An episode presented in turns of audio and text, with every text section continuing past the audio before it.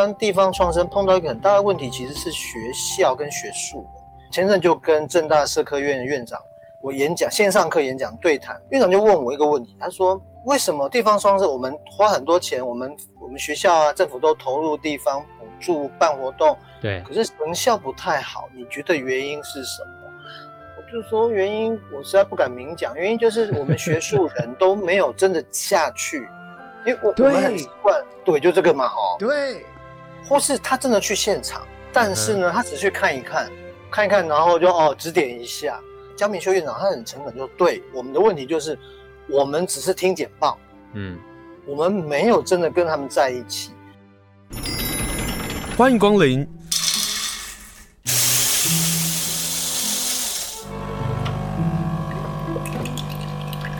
今天的盛情款待，请享用。今天要跟大家分享的是由远流所出版的书，书名叫做《风土创业学》，它有个小标，小标叫做“地方创生的二十五堂商业模式课”。在我们节目当中，常常会听到我们在讲地方创生，可是关于地方创生的书，我们也时不时会跟大家来分享介绍。今天要跟大家介绍是洪振宇所新写的这本书。振宇的书呢，在之前我看到县长告诉大家在在疫情当下如何过生活的时候，他分享了他几张照片，其中有一张照片呢是分享到洪振宇的上一本书哦，那本书叫做《风土经济学》。那我觉得我们这个时候要赶紧跟振宇来连线。Hello，振宇好，先生好，大家好。先请教一下啊，这本书跟你上一本获得金鼎奖的肯定啊，真的，我真的觉得你好厉害哦，写一本书能够获得金鼎奖的这样的肯定。风土经济学这两本书有什么不同吗？风土经济学、风土创业学。我还是先跟青盛说，其实疫情结束后，我即将会在花莲县政府，嗯哼，就是培训科长。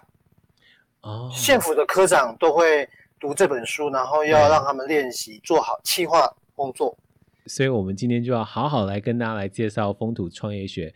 那创业学跟经济学这两本书差别在哪里？好。其其实应该是说，风土经济学啊，如果不要把它想成一本书，嗯，它其实就是因为我想要跟地方创生有点区隔，因为地方创生意思就是说，它先假设地方有人口老化、人口外移、少子化、资源有限，要如何创生活下去？对。那我是反过来从正面来想，因为台湾哦，我们以花莲为例，花莲有山有海啊。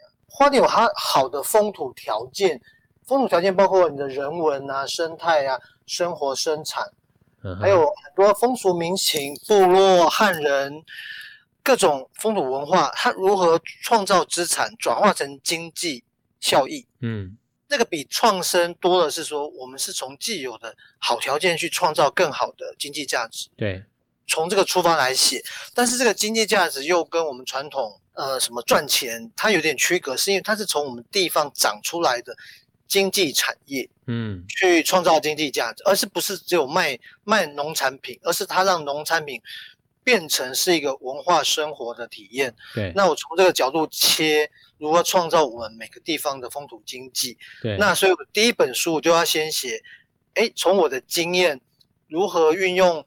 我们的方法去创造风土经济，那这本书清盛提的这本书，其实它才是我真正想要谈的风土经济怎么落实的，让它有商业价值，嗯，又可以维系我们的地方社会价值，又能够让我们地方人，尤其是青年返乡，他能够发挥他的创造创新能力。对，对，大概是可能有点像进阶，他是要怎么样把商业做好，然后把基础能力做好。然后去创造好的经济价值，所以风土经济学它只是个序言，只是个前传。应该是说我的经验，嗯，可能比较是跟地方旅行啊、产品规划对啊有关。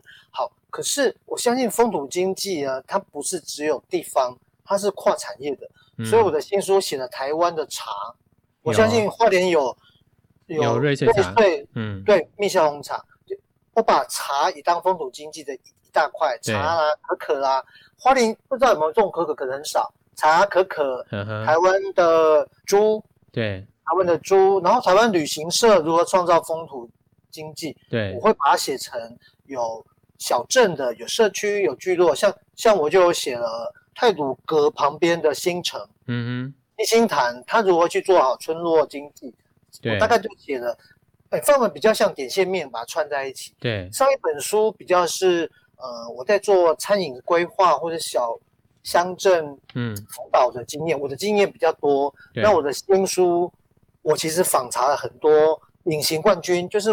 花莲的很棒的，我们平常媒体比较少看到的，嗯，然后我还把它背后的叫 know how，它的成成功能力啊、规划，我把它挖的比较细，对，嗯，嗯，因为你这个书分四部啊，在第四部就你刚刚讲的区域经济部分，你就把这几个十二堂的个案的故事用商业模式来做分析，哎，非常非常非常精彩，仿佛就觉得哇，这个台湾有希望。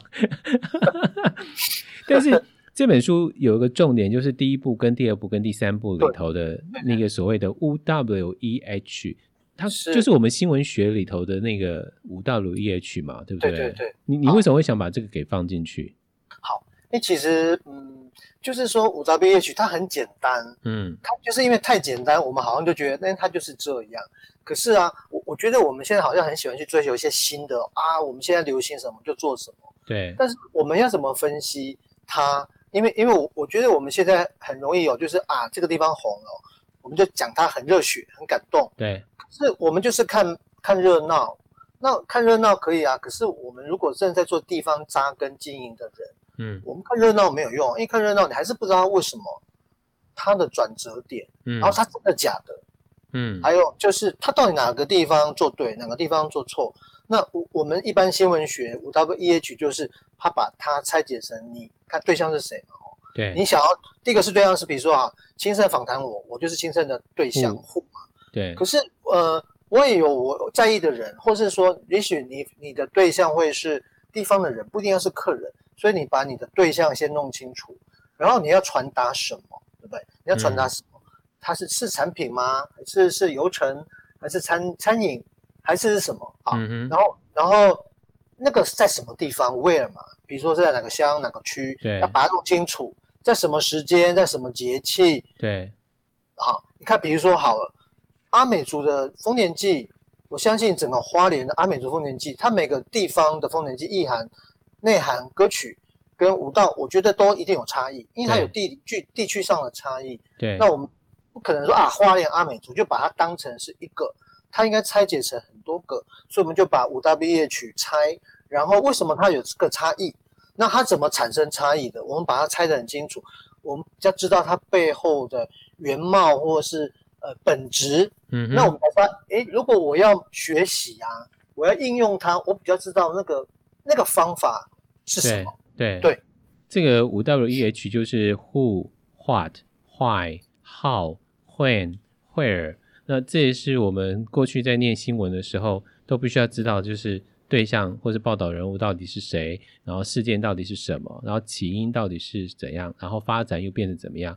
那时间地点也在这个新闻当中必须说的。同样的，当我们在谈地方创生的时候，郑宇呢就把这个给放进去。可他就是碰到一个东西，就是即使我们知道了，可是震宇非常的棒的地方是，他会告诉我们如何去运用。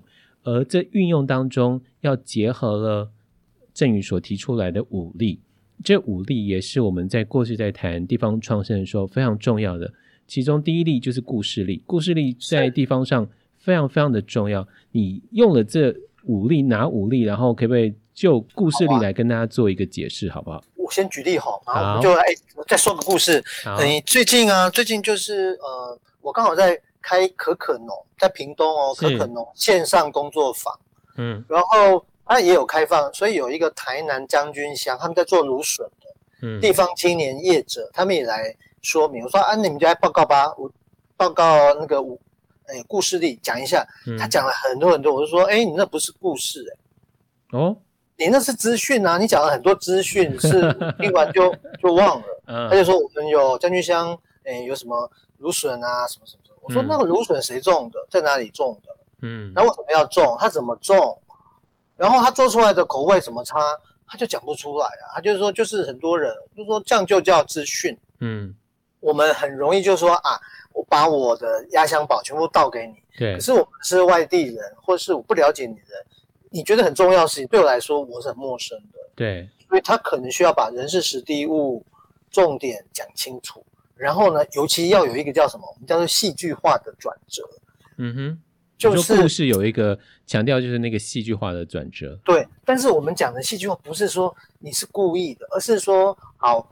比如说，好，我我相信青盛有故事。青盛从台北好好的跑到花莲去，一个转折嘛。因为花莲的相对于来说，你要找的人，你的资源可能很有限。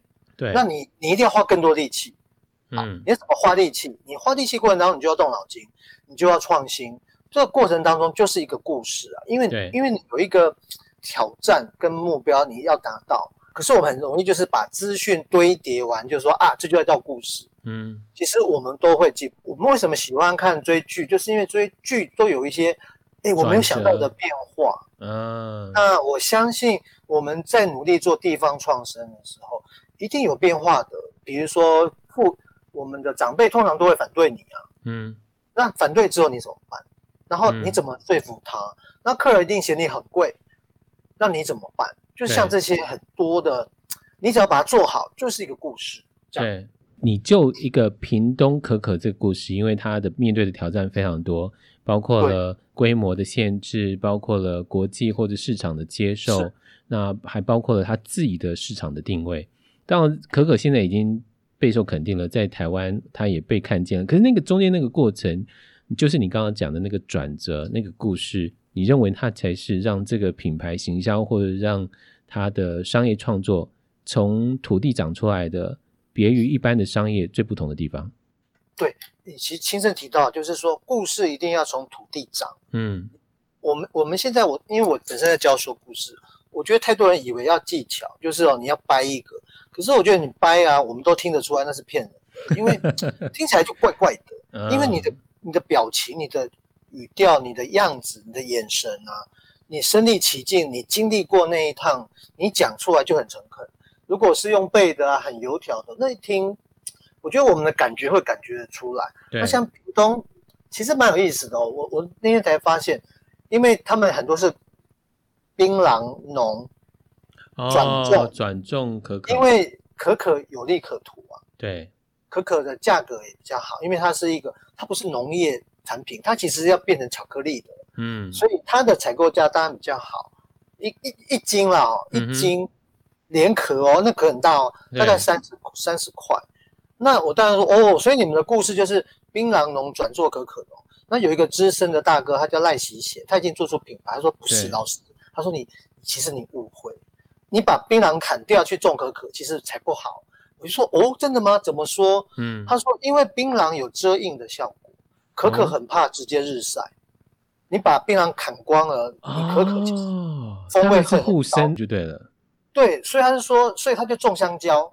他说、嗯、哦，所以他就说，我们不要以为啊，你把槟榔砍了，种可可就好。其实它是共生的。对。那其实它去，它需要有一个比较大的植物遮遮蔽。对。他说这样是比较好的。那如果你只是想要赚那个钱呢、啊，其实你会很后悔，因为你的产品会不好。嗯。那我就说，那你碰到什么挑战？他说他因为他都用有机的嘛，所以他那边有松鼠。但是呢，他讲不到，因为他每次讲完就是拍，就是没人看得到。我说那怎么办？嗯、他说他现在去拍那个二十四小时的录影，他想把它拍下来。我说那你就有松鼠的概念。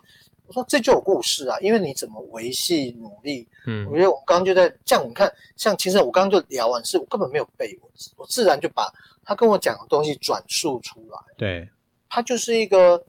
哦，让我没想到哦，有一个挑战，一个解决过程的故事。嗯，那可是现在就是碰到屏东可可小农，大概有六七十个哎。哦，市场变大了。就是说大家都很像，对，每个都是转做，对，那每个都努力的在做那个，他们也要做巧克力哦，因为你只卖可可啊，一斤三十块，可是一斤三十块，看感觉上很贵，对不对？嗯，可是如果进口的话，一斤才五块钱。进口就是非洲的，所以他要赚取这个获利，就必须要让他的加工的对对对价值增加。但是又来了，加工价值可是你的成本高，人家进口一个才一斤才五块，对，所以他要把他的风土故事要讲的，让我们觉得对台湾人应该要先吃台湾的巧克力。嗯哼，他就是，而且我觉得很妙的是，全世界啊，因为我们不太可能去非洲的可可园旅行，嗯，因为非洲有很多地方是太热了。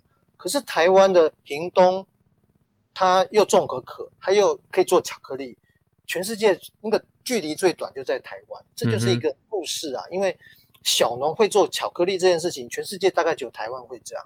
哦，因为小农他又要为了让他的价格变好，对，那巧克力又要好吃，他又要去学那个调温技术。对，国外最贵是做巧克力，而不是种可可。对，所以对，所以你看。如果我们吃过日本的跟比利时的，或者是瑞士都不一样。对，嗯，只是说我我们习惯吃很甜的啦，加很多味的。台湾的可可会有一种果酸，嗯，比较，因为它可能就是百分之七十、百分之八十的纯巧克力，它就有风土味道。那我们台湾人还不太习惯，那所以我给他们建议就是说，我们。我们如果喜欢喝红酒，我们就知道红酒就是透过教育训练让我们喜欢喝红酒的。对，所以品味啊需要被被教育的，对，被教育的。但是你不能让他觉得在教育他，而是那你在学品味。我们品尝葡萄酒啊，那些咖啡就是这样，咖啡就学葡萄酒啊。嗯，所以我们才会学哦，原来还有风味，它在什么风土，然后冲煮技术，其实可可也可以。所以对，我们的下一步应该让呃我们的可可。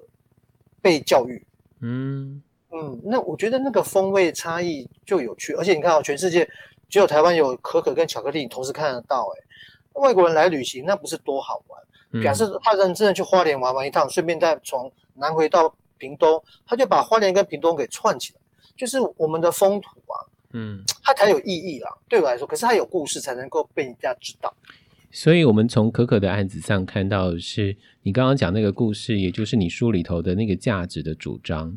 可是，从我们体验的行程中，啊，因为距离的关系，我们可以就直接就近距离到屏东去进到这个可可园做体验，而这里头对采摘，它就是一看发酵，嗯哼，它就是一个顾客的定位，而顾客定位当中又回到你书里头提到的，就是 what why 功能。服务跟体验，这就是这个书如何做融合的关键。是，可是啊，再以可可为例，嗯，可可碰到一个很可惜的哦。可可那天我们上课就是要谈，我要教他们怎么思考 SMART，就是等一下其实可能会问我那个武力嘛，创新武力。但是他们一直在讲农，我说我们今天就不可以农啊，你们农太多了，他们花一堆力气都在种。他们是小农，他们是种可可的啊，但是他们又做巧克力啊。我是说，所以你必须要跟客人沟通这件事。嗯，那刚刚讲赖大哥，他很可爱，跟我说，他通常一克啊，哦，一克台湾的可可巧克力一克大概是五块钱，因为他说他把它当成养生食品，他卖一克两块半，可是客人还会跟他杀价哦。嗯，他就很难过，因为对他来说，他用了全部的精力在做农，他说。赖大哥，你花太多时间农了，你要退一点点行销跟销售的沟通，嗯，可能比农还重要。否则你一直在种农，可是别人不知道价值，就一直跟你杀价。可是我们去买比利时巧克力才不会杀价，啊嗯，所以他必须要把他的价值特色给说清楚。他就说啊，他知道，他以后他要把他的时间一半来做沟通。今天访问是洪振宇，跟大家分享就是他最近所出版的新书《风土创业学》。洪振宇呢，他过去担任过媒体记者，我认识他，他就在。天下杂志开始做记者，然后开始做三一九乡的专题，然后就发现哇，他越来越厉害。呃，后来进入到 GQ，那从媒体记者到写作者，到后来成为地方旅行规划。最近他在做的事情呢，恐怕就是组织运作、企业顾问、教学培训这些等等的。而这些串流下来，从他做记者，从他做三一九乡的专辑，其实那个基础才孕育出我们现在可以看到的他几本书哦，《风土经济学》以及最新出版的。风土创业学，它有风土三部曲。第一部曲呢，之前的出版的书书名叫做《风土餐桌小旅行》。一路看下来，其实我越清楚说，震宇这几年为什么要做这些的事情。你看到台湾有很多的机会，对不对？对，亲身一讲，我又要回到那种回忆当中。其实其实其实也没有，我们也很久没见面了。对对，就是说，其实我好像也没有说一定要什么理想，或者是，因为、uh. 我可以岔题嘛。我觉得啊，现在我们台湾地方创生碰到一个很大的问题，其实是学校跟学术。嗯，呃，我我怎么说好？我前阵就跟正大社科院的院长，我演讲线上课演讲对谈，课院长院长就问我一个问题，他说：为什么地方创生我们花很多钱，我们我们学校啊政府都投入地方补助办活动，对，可是成效不太好，你觉得原因是什么？我就说原因，我实在不敢明讲，原因就是我们学术人都没有真的下去，因为我我们很习惯，对，就这个嘛，哈，对。就是，因为就大家用想象去想象花莲，想象台东，想象屏东啊。哎，或是他真的去现场，但是呢，他只去看一看，对，看一看，然后就哦指点一下。所以后来像院长了，江明修院长，他很诚恳，就对我们的问题就是，我们只是听简报，嗯，我们没有真的跟他们在一起。那比如说，我可能就要下去住个好几天，然后来来回回。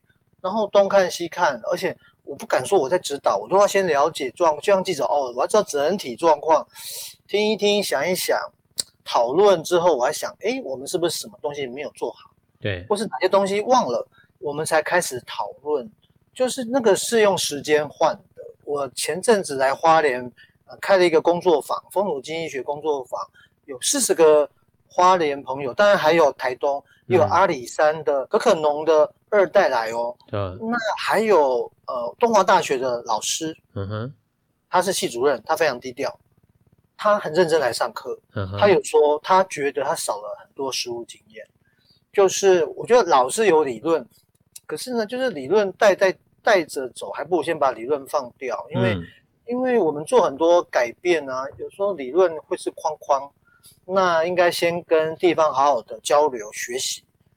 嗯，再去想我们可以怎么做，但是我们可能前端花太少时间，马上就给建议，嗯、那那个建议就少了一些因时因地，或是那个建议都是书本上的，就是他的读书，而不是他真的去做过什么经验累积的方法。嗯、对，嗯、呃，所以在经验累积部分或者是在地的观察，我们可以来读郑宇这本书《风土创业学》。既然你刚刚讲到待一个地方比较久，然后我也要呼应一下，因为地方上常常要被讨论的事情就是观光。你去马祖待了很久，那我自己很喜欢马祖。我看了你里头的案例，你可不可以跟大家来介绍一下马祖在观光上？它因为里头你另外提了金门嘛，两个比较下来，我反而觉得马祖的。例子可不可以跟大家来分享一下？你看到了什么啊，啊？又配到 SMART 这部分又怎么做？好，亲身问到这个，就是说我这本书有十二个十二个案例嘛，其实就马祖案例是我去年这个运作的，其他都是观察访谈。对，我觉得马祖有一个蛮值得花莲朋友参考，因为马祖呢是属于福州系统，闽北，哦、他们的语言就是福州话。对，可是。我们一常把金门马祖想在一起，其实金门马祖差很远，金门就在澎湖的不远处，嗯，马祖在我们很远，所以它是中华民国最北的地方。对，好，那所以他们比较冷，他们讲话就是福州腔，所以声音比较特别。但是当年驻军在啊，马祖人不可以讲自己的家乡话，哦，所以马祖青年对自己家乡是很自卑的。哦，他们有语言上的问题哦。对，看很妙哦。嗯，而而且因为国民军直接把马祖占下来，对，当做当做反共堡垒哈。对啊。可是呢，那些房子啊、坑洞，就是那居民就不能住啊，所以他们很多学校是被变成是党部或是防卫部队，嗯、所以而且居民去讨生活都要经过同意的，他们去采那些螺贝类啊，都要有通行证的。嗯、哦。所以他他们其实是被很多限制，有机会他们都会存钱，然后然后然后来台湾买房，对不对？买房子，所以桃园八德就是马祖人很多。如果大家知道，哦、可是青年呢，久而久之，他们对家乡不了解。后来就是他们组了一个叫马祖青年协会，四十岁以下，他们有业者，有公务员，有做地方辅导，有解说员，也有飞马主人在那边安居乐业的，嗯，四十个人？跨他们，他们有四个乡五个岛，组织起来，对，只是说他们不知道该怎么去拓展他们的发展空间，因为旅行社呢，他可能跟我们一般想不一样，马祖有五家旅行社哦，可是他都代工哦，因为为什么叫代工？是台湾旅行社下单给他，对，因为价格不高，所以他们要做最多的苦工。但是价格不高，所以他们就要车子也是他的，民宿是他的，饭店是他的，餐厅是他的，全包，他才能去每个地方赚一点钱。对。然后可是全包为了要低价，所以他都是导览解说风景，他不会跟你有太多比较深的体验。嗯。所以他跟地方关系很低啊，因为我分给地方的话，我钱就变少，我又不可能调高价钱。对。所以马祖一直被这样，那但是我又看到有有些有名人来办马祖旅行社。旅行啊，还是外包给这些旅行社哦。嗯，可价格会是一般价格的三倍到四倍，但是内容一一模一样哦。可是因为他们就，而且我觉得最妙，我要跟亲生人讲，嗯、他们坐台马轮从基隆坐到马祖，都要南干北干嘛。对，要坐七个小时。然后呢，船上七小时，你知道他们在干嘛吗？就是我们通常都想说，哎，通常就是办活动啊，有他办了歌曲表演。嗯哼。结果他们既然是阿美族来跳舞啊，蛤 那个船请阿美族来载歌载舞。可是我要去马祖，我又不是要去花莲、台东。所以，所以你不觉得很妙？就是，呃，就是这些这些在做有名的规划旅行，然后，呃，价格很高的人，嗯，他只是把把很多那种盒子外面装的很漂亮，但是里面东西没有改。对，如果是我，应该是我们车上就开始品马祖的酒。或是我们可以唱马祖特别的歌曲，oh. 让他知道，哎，马祖有不一样，他跟我们台湾很不一样，因为他是，他不是闽南系统，他是闽北，所以他们的腔调语言用饮食是不一样，那很特别。嗯，那所以我就会觉得这件事情是，所以他们青年其实是很愤怒的，他们也不知道该怎么办。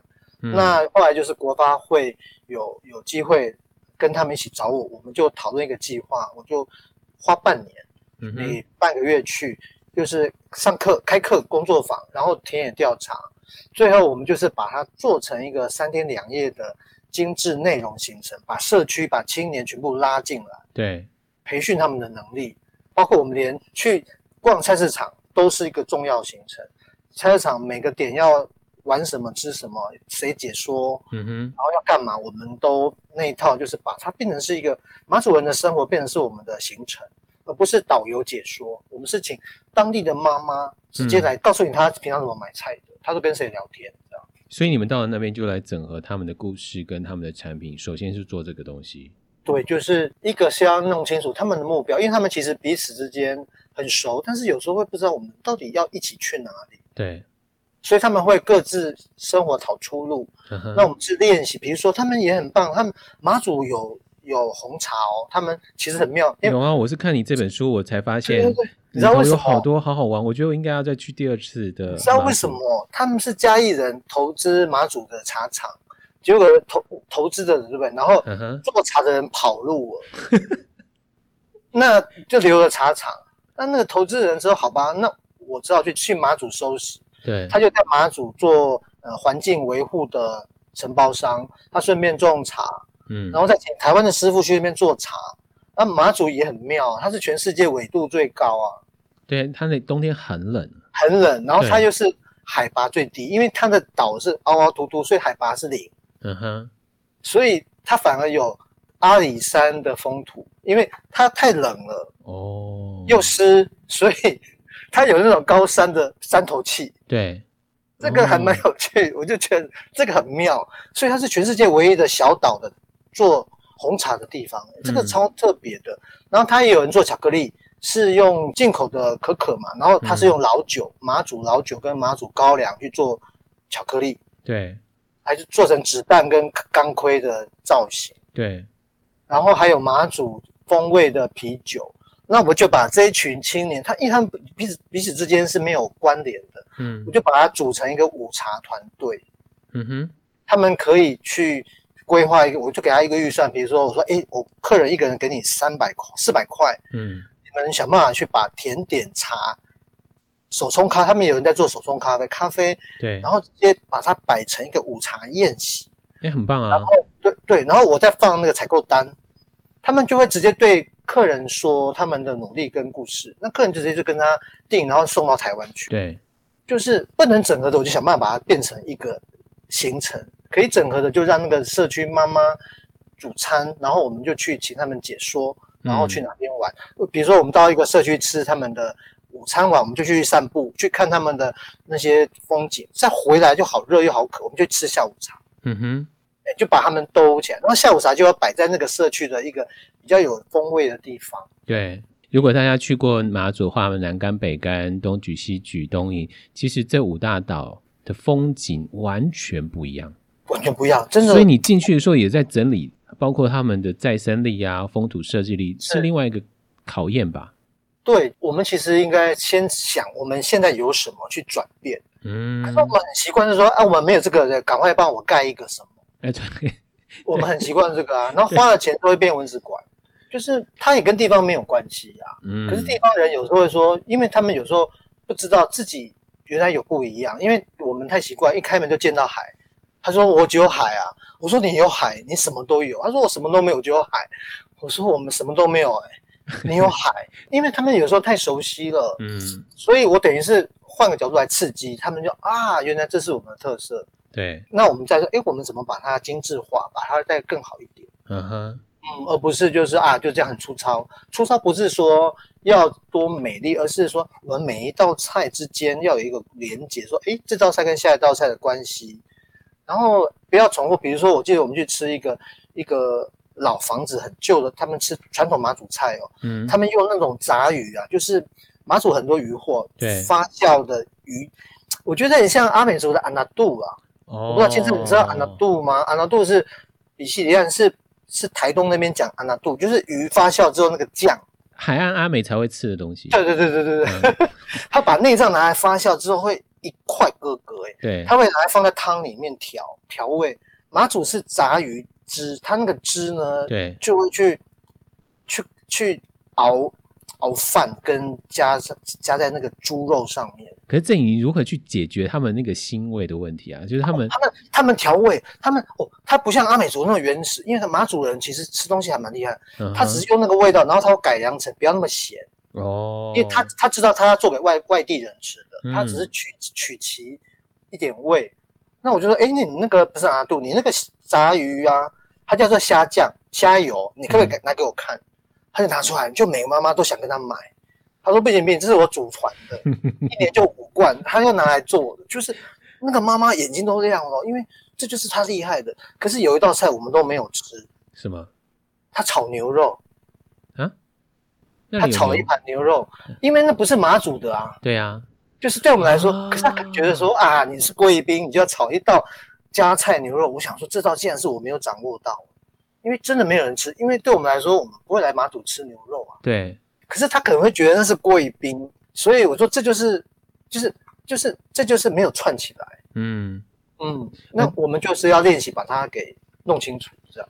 呃，这个串起来，回到你的书里头所介绍，就是从故事力，然后我们可以从故事里找到美学力，找到市场感受力。然后再到再生力以及风土设计力，而你刚刚讲到牛肉，就是我们其实，在本岛里头吃到牛肉都不觉得要到马祖吃牛肉。对，你在书里头就是说，反而要带大家去挖螺贝，对，然后吃螺贝。我我记得阿美族叫巴格朗啊，有有有有有，巴 格朗。哎，你你对花都很熟哎，你。对对对，你看巴格朗，他们叫头辣，头辣是。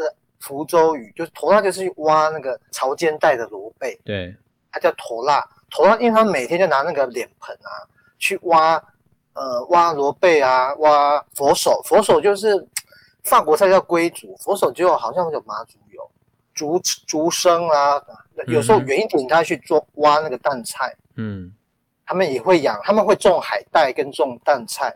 嗯，哦，也有。他们淡菜很好吃，他们淡菜很好吃，好吃哦。对，所以。所以我们第一天，我我印象很深，我们那条那时候去嘛，嗯，现场就要招待我们，说，哎，我们午餐就到县议会招待。我说不行，我们来玩的不是去县议会，就是他太高兴说马祖有不一样的客人，我们带很多企业家跟太太去。我说不行不行，后来这样好，我们妥协宵夜，所以他他议长跟县长嗯带了淡菜，煮好淡菜，然后加白酒，对不对？对对对，我们就说没有没有，我们就吃喝啤酒哦。然后然后我们当现场有一个旅行社业者，他就说这个这个加白酒，这外国人会超爱，因为其实就是在海边啊。对啊，海边就这样子啊，就是那我觉得那就有美学力，就是他在对的地方、对的地点、对的时间拿出这个地方对的食物，嗯，就好了。那我觉得那是美那个美学，就是让你不会觉得很奇怪，很突兀。我觉得牛肉就怪怪的。嗯，就像说你请意大利人吃意大利面一样，那很奇怪啊。就是你要吃我们当地的，但也许风味我们稍微要调整。对，但但是你会让我们知道哦，原来这个特色。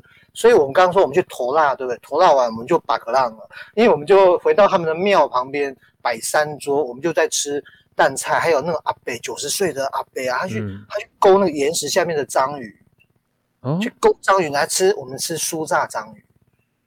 啊，我想起来，我吃过，那个很厉害，那个那个我们在东莒吃的，那所以我们那些菜全部都是当地的长辈，嗯哼，他们去驮那来的，嗯，还有他们岛上东莒岛上只有小黄瓜跟南瓜，因为他们没有什么蔬菜，我们就吃这个，这样吃其实超感动，因为这就是他们当地人的生活。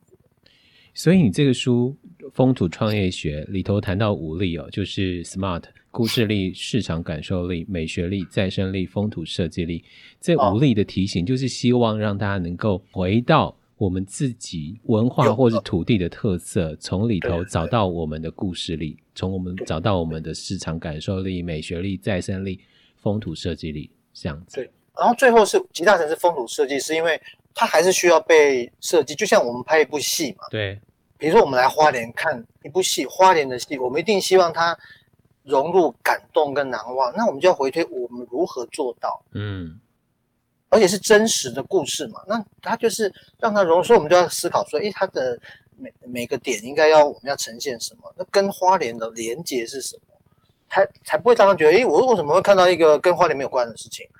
它融进来，但是我们又不会一直叫你讲什么历史故事，因为那件事情有点抽象跟空洞。就像你看一部戏啊，他一直跟你讲历史故事，你可能会睡着。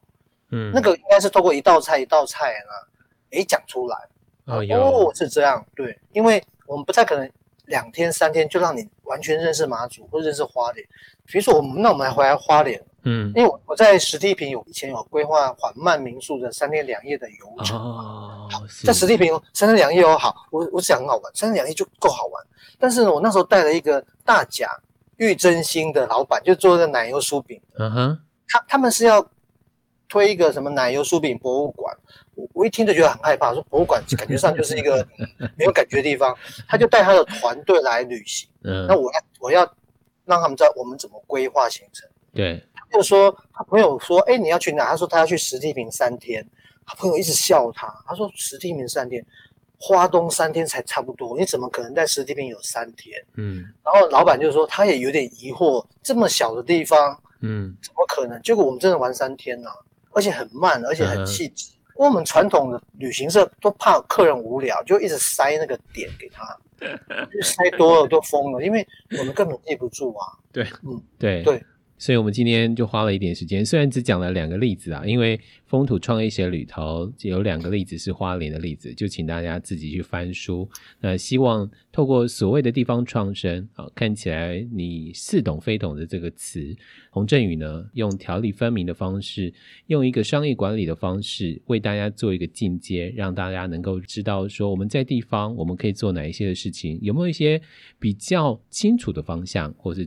能够依循的规则呢，在这本《风土创业学》里头就提到了。今天非常谢谢赞宇接受我们的访问，跟大家来分享你的新书，谢谢你，谢谢先生，谢谢。